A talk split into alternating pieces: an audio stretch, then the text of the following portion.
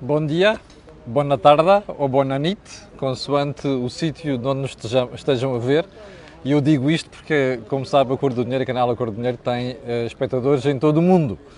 Um, edição da Cor do Dinheiro do dia 6 de julho do ano da graça de 2021 e com este cenário absolutamente magnífico. Não, eu não estou de férias, estou a trabalhar, ok. Há dias em que a gente tem sorte e consegue ficar em sítios como este e um, como vou dizer em catalão, farem al comentário del dia desta Barcelona. Bem, então vamos lá à edição de hoje. Tem aqui alguns pontos que tinham transitado ontem, mas também outros que gostaria de falar. Em primeiro lugar, eu expliquei-lhe ontem que o dia D não ia ter lugar ontem porque eu ia estar fora e também uh, uh, os outros, um, um, uma das pessoas da equipa também não podia estar. Uh, o dia D vai ser, vai para o ar na quinta-feira desta semana, ok? Uh, o Think Tank também, e portanto fica feito esse pedido de desculpas. Bem, então o que é que nós temos para a agenda de hoje? Temos variedíssimas coisas, desde a economia até a política. Algumas delas não são simpáticas. Bem, primeiro ponto, não está aí no, no escrito no, na agenda, mas vou comentar a candidatura de Fernando Medina, a recandidatura de Fernando Medina à Câmara Municipal de Lisboa. Fernando Medina, aquilo era um segredo muito mal guardado, anunciou ontem a recandidatura, tinha ao seu lado o Primeiro-Ministro, uh, um apoio de peso, o que reforça uma análise que fiz aqui há cerca de uma semana e meia. Eu acho que António Costa, um, eh, apesar do, do, do, episódio do Russiagate ou do Datagate, se quiser, um, eh, mantém Fernandina como uma espécie de delfim. Você perguntará, ah, mas só o facto de estar na apresentação da sua candidatura explica isso? Não. Há outros factos, todos somadinhos, apontam para aí. Qual é o ponto aqui fundamental? Eu não sei se António Costa faz muito bem, aliás, como variedíssimos líderes políticos e partidários fazem às vezes, que é tentar condicionar a sua sucessão nós já percebemos, é uma inevitabilidade. António Costa está claramente a apontar para outros voos, apesar daquilo que ele diz. O ciclo político provavelmente está a inverter e António Costa quer acelerar essa sua saída. Ora, quando é assim, mais vale aos líderes partidários, isto é como os chaparros, não é? ou como se quer o carvalho. Sabe que é um carvalho? Não é? Uma árvore de grande porte e com os anos o carvalho seca tudo a seu lado. Ora, os grandes líderes têm tendência a fazer isto. Já aconteceu com Cavaco Silva, eu suspeito que está a acontecer com António Costa e, embora vá guardar essa análise para um momento posterior, tenho quase a certeza que isto vai ser uma má jogada para o Partido Socialista. Mas uh, lá chegaremos. Ponto seguinte: o cancelamento da reunião da OPEP. Bom, a, a, a, a mim faz-me impressão, às vezes, o nível do debate em Portugal sobre economia e sobre coisas tão comozinhas como preços de commodities. Ora, como você sabe, quando você não controla uma commodity, você é um price taker, não é um price setter. Aliás, não há setor nenhum, eu não sei se no, no azeite e no, na cortiça poder, Portugal poderá ter algum, alguma, algum live de price setter, mas não me cheira. Nós somos price takers de uma série de coisas. Nas commodities é uma delas. Ora bem, o petróleo é uma commodity. Normalmente faz-me impressão o debate em Portugal, em geral, mas também às vezes nas publicações de economia, que não se preocupam com a questão de antecipar certos fenómenos. Aquilo que ontem aparecia nas manchetes, ah, o, o, os preços da gasolina e do gasóleo dispararam, não sei das quantas, devia ter sido antecedido nas semanas anteriores de uma análise sobre o comportamento do petróleo. Bem, ontem houve o cancelamento de mais uma reunião da OPEP, onde se estava a pensar um, ehm, discutir o aumento da produção. Porque o problema agora é que o preço do petróleo só, só se vai controlar no curto prazo com o aumento da produção. Ora, parece que um dos países da OPEP não, estava, não teve de acordo, bom, e os preços vão por ali acima. Isto são más notícias. É certo, ah, também já percebeu, estes países que perderam muito nos últimos anos, particularmente nos últimos 12 meses, estão agora a tentar ir buscar aquilo que, as perdas que tiveram. Bom, não é, não costuma ser uma grande ideia, mas há aqui um ponto importante. Se você for analisar tudo aquilo que é os investimentos da indústria na produção, com esta pancada, às vezes nós vamos a correr de uma, de um, do 8 para 80, que é transitar das fósseis para o, das renováveis, o investimento na exploração novos investimentos está em queda. Ou melhor, se você quiser, já não está a subir tanto. Nomeadamente no fracking, que foi aquilo que provocou a baixa de petróleo nos últimos 10 anos. Ora, isto são más notícias. E provavelmente, embora possa haver aqui uns swings, ups and downs, há uma coisa inevitável, é que se isto se mantiver, nós vamos ter más notícias do ponto de vista dos preços de energia nos próximos anos. Ponto seguinte, Uh, e não é preciso rocket science para perceber estas coisas, está a ver? Bem, ponto seguinte: os grandes eventos esportivos e o disparo dos contágios. A OMS diz, e eu acho que estão toda a razão desta vez, que estes grandes eventos desportivos internacionais propiciam a disseminação de vírus, não só de novas variantes, mas como inclusive de, de novos contágios. Toda a gente percebe isto. A questão é, não valia, porque o, o, problema que nós temos é uma assimetria nas vacinações, como você sabe. Ora, isso é má notícia. Uh, se calhar, quem organiza essas provas tem de começar a pensar que em zonas ou países onde a vacinação não está tão elevada, é muito difícil termos estes fenómenos ou termos estes eventos sem termos um disparo dos contágios e novos problemas. Hoje, ou melhor, ontem à noite soube-se que a Inglaterra vai desconfinar a partir de 19 de julho eh, eu costumo dizer para nós pormos os olhos em Inglaterra, vamos aguardar para perceber como é que as coisas vão correr em Inglaterra a partir daí, apesar da taxa de vacinação ser superior à portuguesa. E também, como já percebeu, algumas, alguns dos problemas que nós estamos a ter nos últimos tempos, nomeadamente, não sei se viu a entrevista da Ministra, eu vi um certo, um certo, confesso, não vi a entrevista toda, da Senhora Ministra da Saúde à TVI, há uma coisa inevitável ali, é que nós estamos outra vez numa situação de quase descontrole. Aliás, a ministra admite mesmo que nós podemos, podemos perder o controle. Mas só, um, só me fez impressão ali um pontozinho na conversa dela, porque ela dizia, a certa altura da conversa, com o jornalista, ela dizia assim: Ah, isto não é nada que não se esperasse. E eu levei as mãos à cabeça e a perguntar assim: Então, mas espera aí, se não é nada que não se esperasse, porquê é que o Governo e o Ministério da Saúde não preveniram? Porque repara uma coisa, quando você diz assim, ah, eu espero que aquilo vai acontecer, ou a tendência vai ser para ali. O que é que você faz se for, se for um gestor e não for alguém que vai correr atrás do prejuízo? Você toma decisões para antecipar o problema. Diga-me uma coisa, é aquilo que você acha que está a acontecer com a saúde? Não é, pois não. Pronto, só me faz impressão como é que esta senhora continua a ser a ministra mais popular do governo. Mas pode ser que eu esteja parvo. Bem, então vamos lá à economia propriamente dita. Ontem ficámos a conhecer um relatório da McKinsey. A McKinsey não costuma dizer disparates, é uma belíssima consultora um, que aponta para dois indicadores. Primeiro, tudo relacionado com a pandemia e a matéria económica.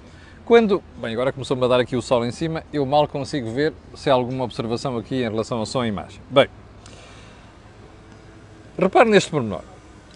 A McKinsey diz que, passada a pandemia, nós poderemos ter um efeito de perda de riqueza na economia que pode chegar a 60 mil milhões de euros.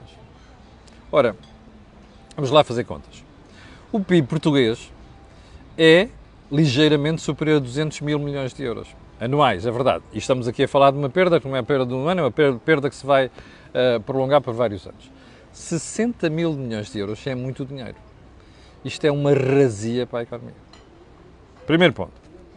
O segundo, do ponto de vista de pandemia, ou seja, a manutenção disto, que começou há 13 meses, por mais um, dois ou três anos, pode provocar perdas de emprego da ordem dos 600 mil. Ou seja, diretamente, obviamente, estamos a falar com, com impacto, sobretudo, uh, que, que, que se centra sobretudo no turismo o que é compreensível, porque eu já eu não me canso de dizer isto, há pessoas que leem mal os números do turismo. O turismo em Portugal, o peso na economia chega muito próximo dos 20%, ao contrário do que, do que habitualmente se diz, e o peso no emprego é superior a 14%. Bom, primeiro, 60 mil milhões de euros de perdas.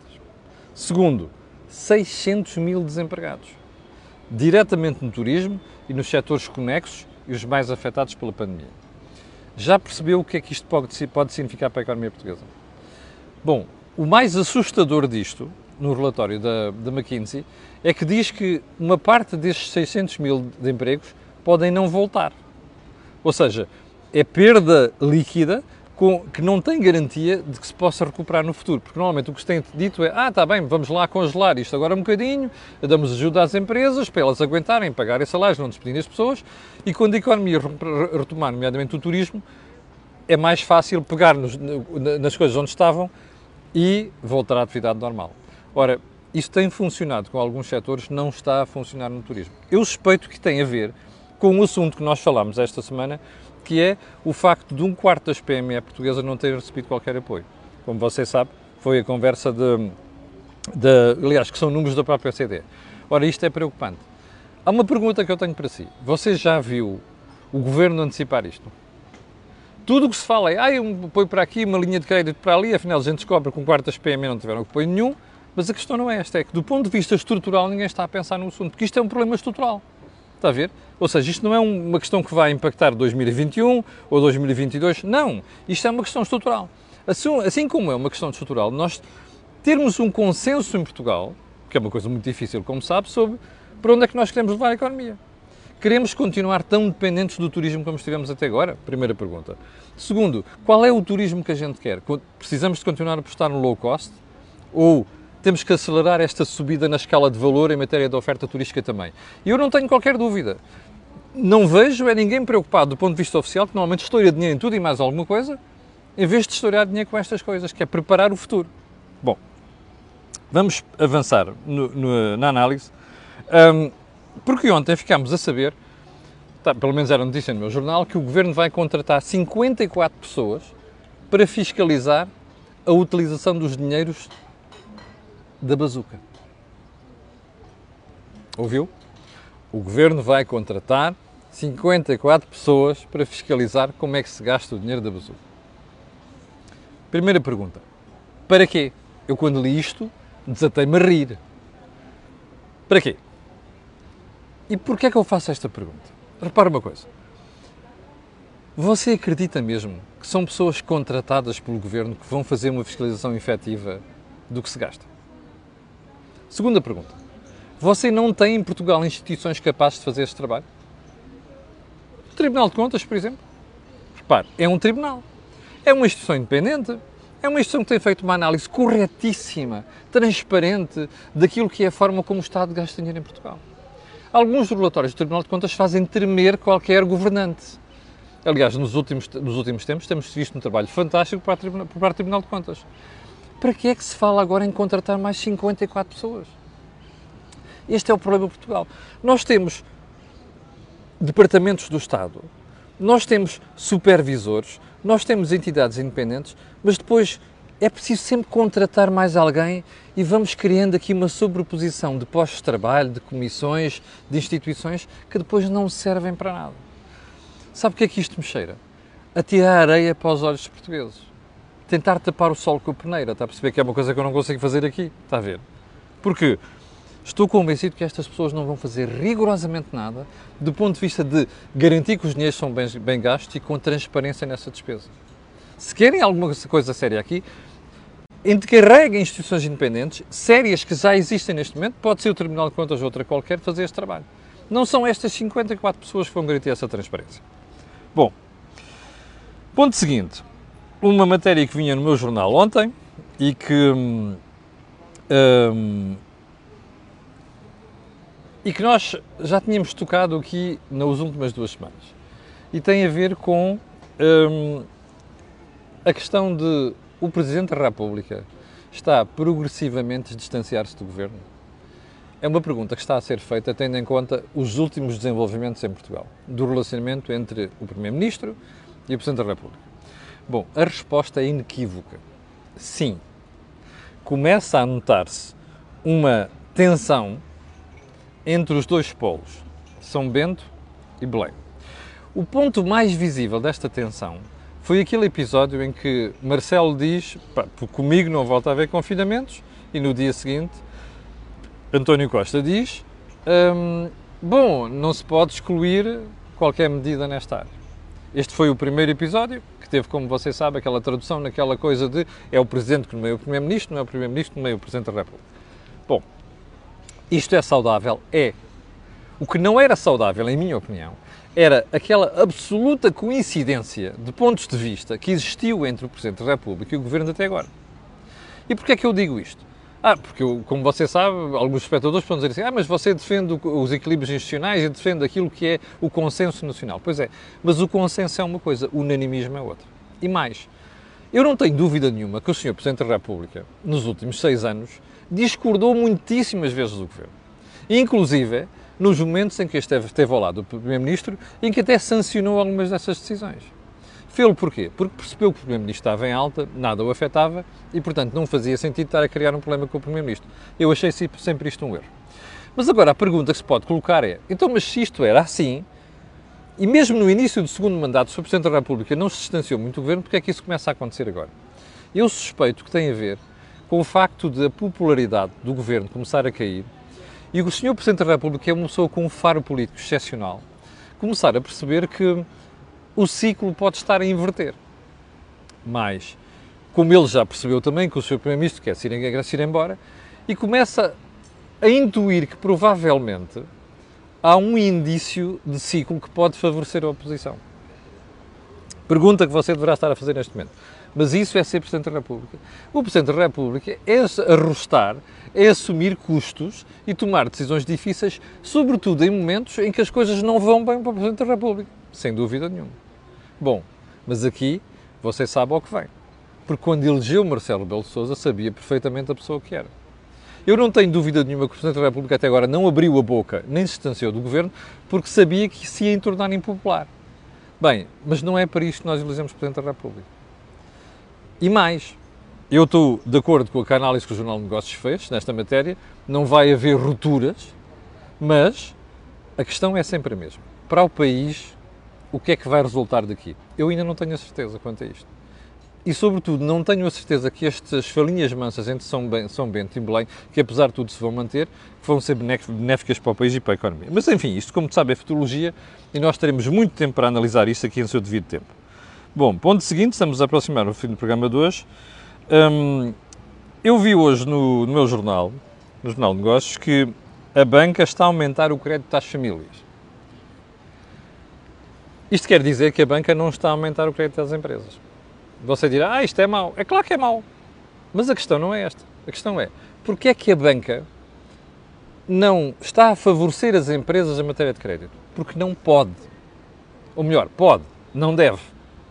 Porque a esmagadora maioria das empresas portuguesas ou não merece crédito, ou merece crédito com muito cuidado. Esse é que é o problema que nós temos. Aliás, se você quiser procurar um problema estrutural das empresas portuguesas, de economia portuguesa, está aqui. A banca continua a preferir as famílias, nomeadamente crédito à habitação. Porquê? Porque os montantes sempre está, são pequeninos e, portanto, o risco é baixo. Porque no crédito à habitação, apesar de tudo, o screening é bem feito e, portanto, o banco fica sempre com um bem real, com uma garantia real uh, sobre uh, o, o, bem e, portanto, limita as perdas. No caso das empresas, não. Uh, os valores são mais elevados, as garantias não são boas, aliás, os bancos até continuam a pedir garantias pessoais aos gestores, aos empresários e por aí adiante. Repare, mas isto é um sinal fraturante de um problema estrutural que nós temos.